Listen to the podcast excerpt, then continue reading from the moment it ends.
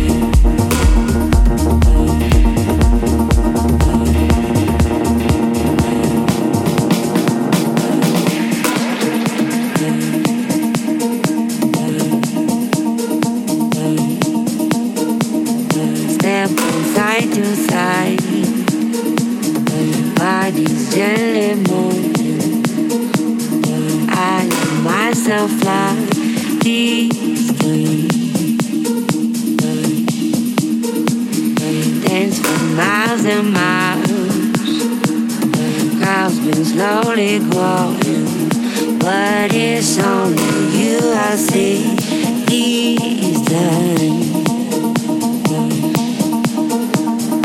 You're my melody. Keep my two feet shuffling. Always stay right here.